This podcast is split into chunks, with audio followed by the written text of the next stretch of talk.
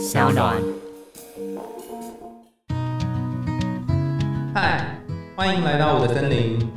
我是很可爱又很可口的海苔熊。海苔熊心里话，在这里陪着你。各位听众朋友，大家好，欢迎回到海苔熊心里话。今天我们要谈的这个信箱呢，是来自于一个伙伴，叫做风无哈。风就是呃台风的那个风，无就是有无的那个无。风无的来信，那他写的这个信件呢，里面谈到他对于同性恋这件事情，他自己有可能是同性恋这件事情有非常大的抗拒。如果你曾经对自己的性倾向，或者是曾经对自己的性的认同，有一些不太确定，甚至是有莫名的罪恶感。那我非常建议大家可以透过这个风舞的故事去找到一些呃你在意的东西。那我们就来听听风舞的这故事喽。亲爱的海苔熊，我觉得这件事情有点难以启齿。我是一名读大学的男生，其实我很困扰，我喜欢男生还是女生这件事。我想知道性向是可以改的吗？老实说，我看男生的成人片会有反应，当下也会觉得很兴奋。但每次看完之后，心里会产生一种强烈的自责跟罪恶感。我其实很不希望自己是男同性恋，我甚至不喜欢我跟男同性恋的标签呢沾上边。我也不知道为什么，可能跟从小传统文化给我们的观念也有关吧。我一直觉得男生喜欢上男生，甚至跟男生做爱是一件不正常的事。比方说，上天不就是配对一男一女才有可能发生传宗接代这件事情吗？那么，如果男生喜欢男生，他们怎么能够生出小孩呢？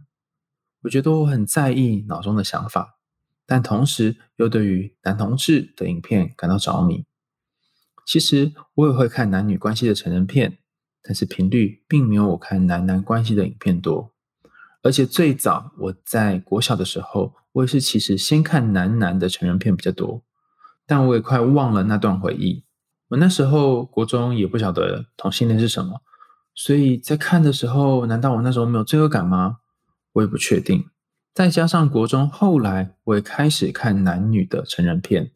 之后因为考试的因素而没有看一段时间，而高中的时候又开始看，看男女的。成人片也可以让我兴奋，所以我开始才有所涉略。每次我都会不断的提醒自己，不要再看男生跟男生的影片了，可是又会抵挡不住。我在看完影片，并且顺便自慰完之后的那种欢愉感，我其实无法停止的，好像是吃了毒品一样的上瘾。明明知道心里面这件事情不能做，但还是做了。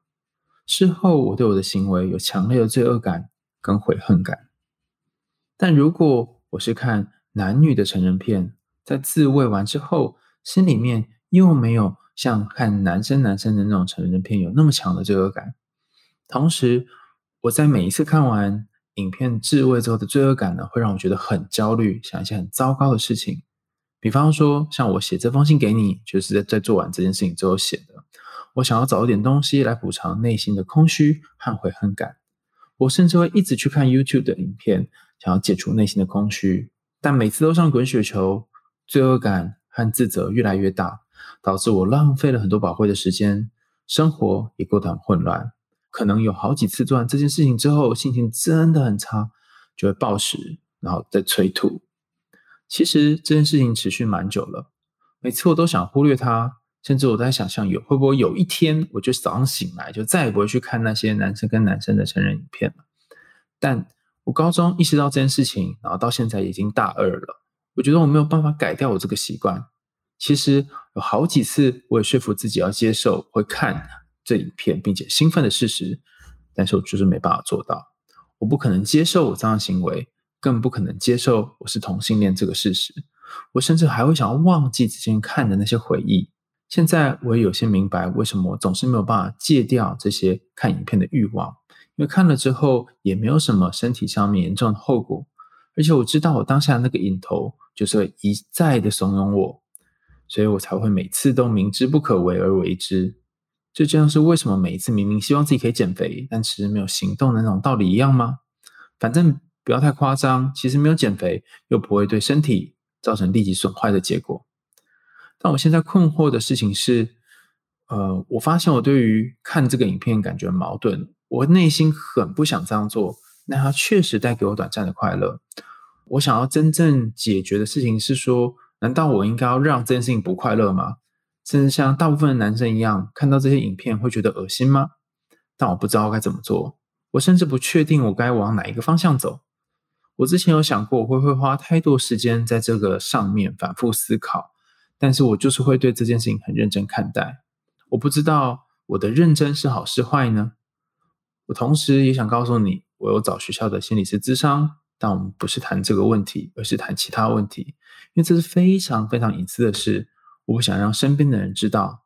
即便我很信任他，我也可能觉得讲出来非常的羞耻。我想问海来熊问题有点多，也希望我的问题能获得解答。第一个是我如何在第一时间阻止我自己不再看男生跟男生的成人影片，而去看别的影片呢？就是男女的那种成人片。第二个是如何在看完影片，然后自慰完之后，解除自己的焦虑跟自责，并且回到原本的生活呢？那第三个是呃，在看完男同志成人影片之后，这件事情。跟自己的性向有关吗？最后一个是性向是可以改的吗？第五个是，即便已经看了，然后陷入悲伤的情绪，甚至在暴饮暴食去看其他网络影片的时候，如何抽离现场，然后马上做其他有意义的事情，才不会虚度光阴呢？第六个是如何真正了解自己是一个怎样的人，包含人格特质、性向，并且活出真正的自己。最后一个是要怎么不太执着在这件事情上呢？嗯，我想要给呃风无一个在回复这封信件之前的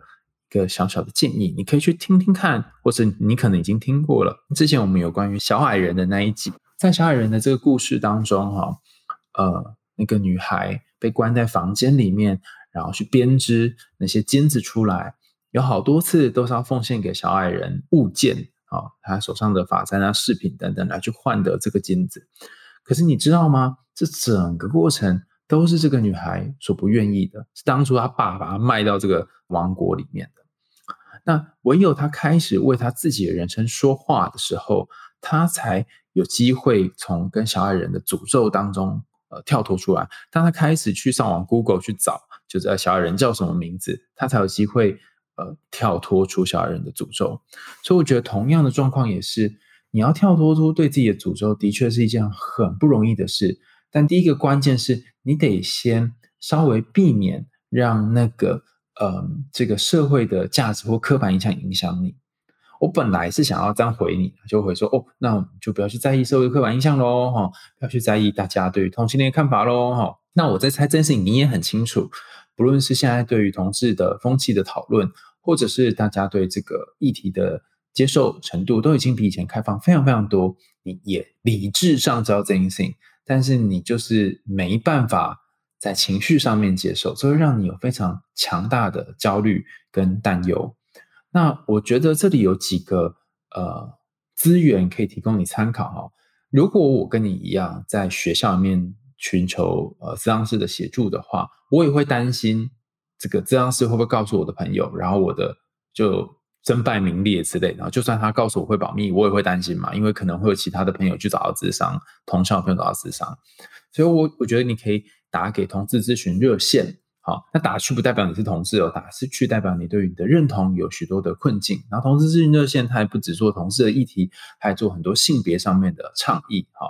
所以我觉得你可以打去，然后跟他们说你的困扰。但是你打去你是匿名的嘛，所以他也不知道你是谁。那或许他们会提供一些更专业的资讯给你。因为性别并不是我的专长哈，关于性别是一个非常非常大的海，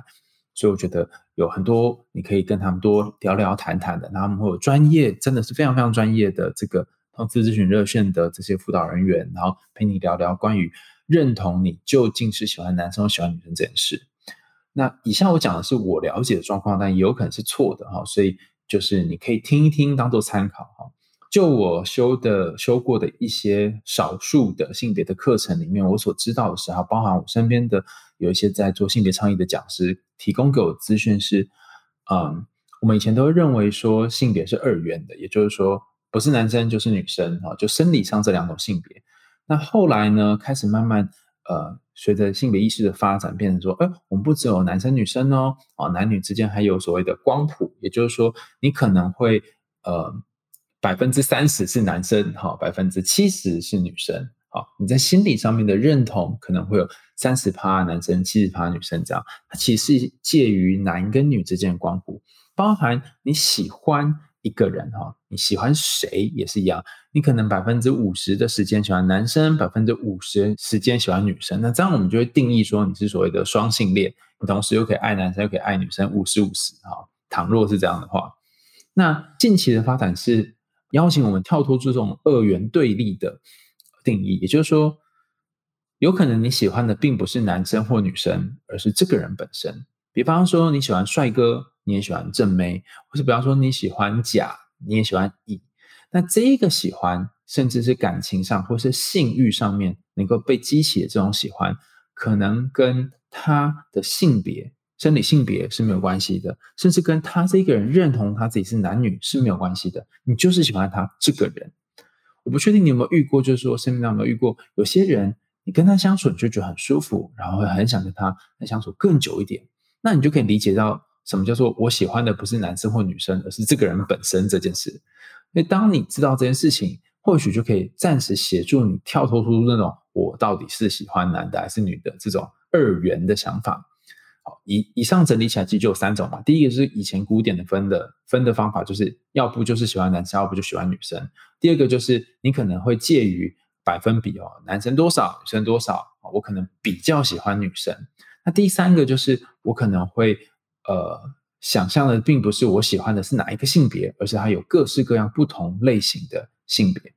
然后呃或是各式各样无法被定义的性别，甚至有一种人我们称作无性恋。或者是呃，在性别上面，它是一个很难定义自己，他是喜欢怎样的状态，我们可能称性别未定义，或称作酷儿。好，那这样的情况下，嗯，你就没有办法把它分在这个喜欢男生或喜欢女生这个脉络底下。好，那回到你的这个故事里面的种种的担忧跟提问，其实我可以理解，可能受到过去的许多因素影响，还有社会脉络的因素影响，你可能会。真的很讨厌，很讨厌自己是男同志或可能是男同志这件事情。那这件事情也不奇怪，真的蛮常见的。好，我先前有看过一个研究哈，呃，这个研究之所以有名的原因，它在于就是呃，他想知道同志他对于自己是同志这件事情，他们的接受程度如何。那那一个研究，他找了一群同志，然后去做这个呃那个一些心理学上的实验，然后这个实验的。过程有点复杂哈，我就简略的讲这个过程，就是荧幕上面会出现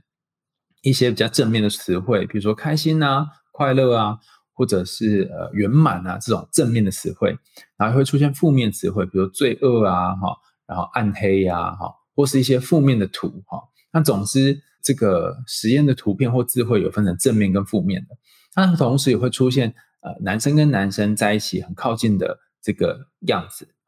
是用那个呃很简单的图示画的，不是照片哈。然后女生跟女生在一起相处的样子，就是也是一个图是 icon 这样。然后反正就是一些男同志的图示、女同志的图示，或是异性恋的图示等等。那这个测验的模组我们叫做 IAT 哈，它就是利用这种很快速出现的图片，然后还有很快速出现的这个呃图片后面的那些形容词或者是呃其他的图片。来去判别你的大脑比较容易跟呃同志跟好的连接在一起，还是同志跟不好的连接在一起？经过一番计算之后，哎，得到一个结果，就是当这个人他本身是同志，他来做这个测验的时候，其实有一群同志，他们是虽然自己是同志，但他们仍然把同志跟负面的这些概念。恶心啊、肮脏或是不好这东西连接在一起，他们表面上面说自己很接受自己是同事这件事，可是内心其实会有这种，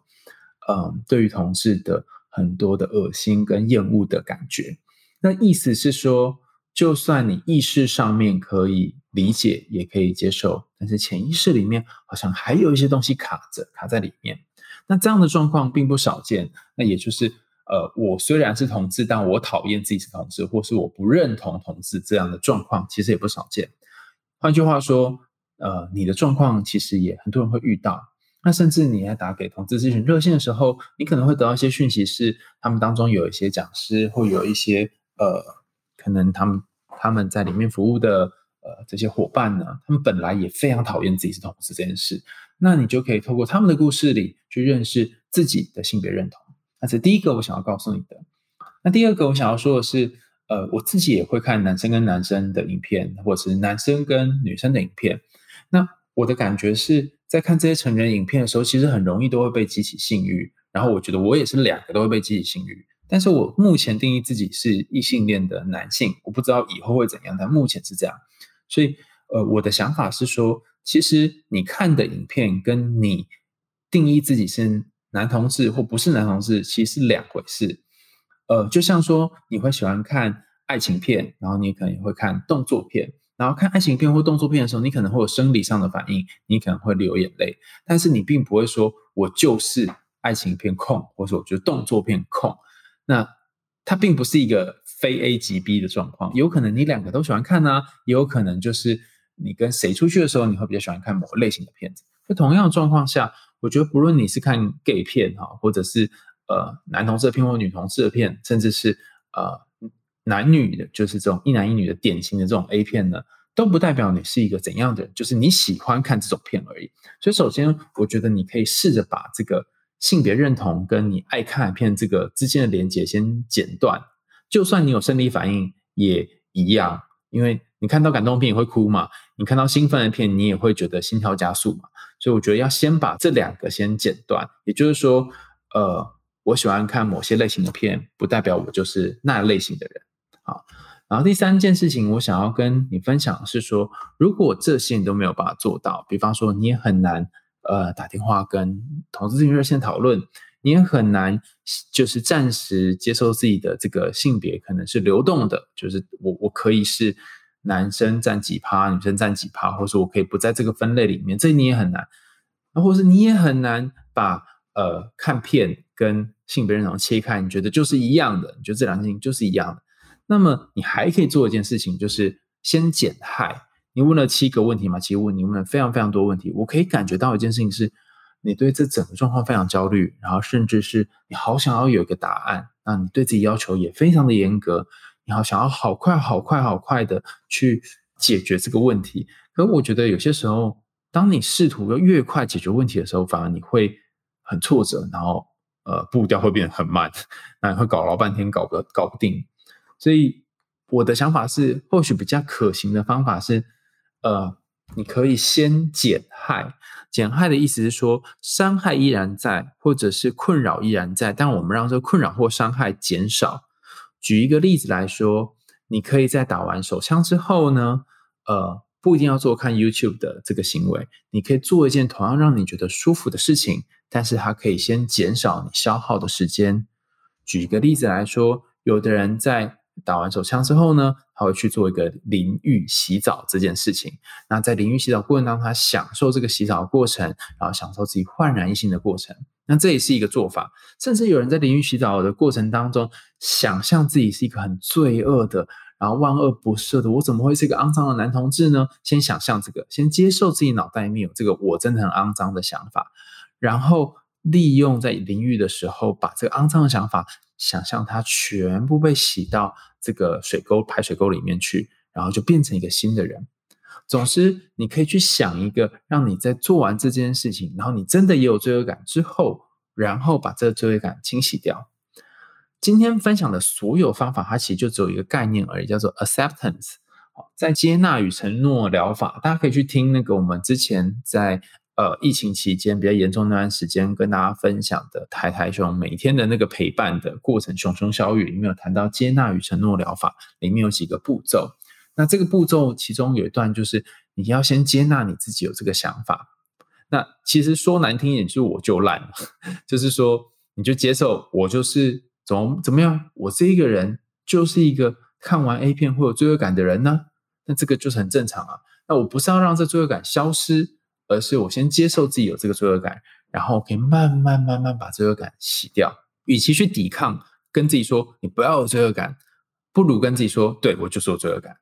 好，所以 SOP 就会变成，你可以先去看 A 片，不论是看男生的或看呃女生的，或是看男女的都可以。看完之后呢，然后你告诉自己说：“我喜欢看这个片，但不代表我就是某种性向的人。”甚至你可以自己跟自己说：“哎，我可能是双性恋呐，或我可能是酷儿啊，就是我喜欢看这这些片，我男女生都喜欢看呐，所以不代表我是同志。”如果这件事情做完之后，你还是会有罪恶感，你可以先想象自己现在就是一个有罪恶感的人，我有罪。你就算想自己有罪也没关系啊，我有罪。然后你可以做一些方式让自己的罪恶感消除。那有的人可以透过洗澡，透过祷告。那你可以想象用什么方式可以让自己减少这个罪恶感？好，就在做完之后，然后觉得罪恶感被洗掉了。好，但前提是一定要先承认。然后因为你做这件事，所以你就不用花这么多时间再去看 YouTube 来呃虚度光阴，然后产生之后的种种后悔。那这个步骤就已经是减害了。那甚至我觉得。你可以呃暂时用那种你想要了解同志的方法去看更多跟同志有关的文章。那网络上我相信有很多关于同志自我认同的文章。那你在阅读过程当中，我猜你会同时觉得恶心，可是你可能会发现跟你想象的事情可能有一点不一样。甚至我遇过一些朋友，他们是不愿意接受自己是男同志，但他们愿意接受自己是双性恋。因为他们觉得双性恋所获得的这个社会压力比较小，你也可以先暂时定义自己是双性恋。你问我说，一个人对自己的性向的定义是不是会随着时间而有所改变？我觉得答案是 yes，因为我们终其一生会遇到不同的人，就像你可能曾经很喜欢吃面，后来很喜欢吃呃饭，然后或是后来很喜欢吃甜食，或有一段时间你很喜欢喝某家的饮料是一样的。我猜。呃，有一些部分或许是无法改变的，但也有一些部分，或许随着你越来越长大，你开始认同到自己想要的是什么，你可以慢慢的有不一样的想象跟形状。好，今天的海浪信箱呢，就到这边告一个段落啦。如果你有一些不论是感情或者是生活、家庭，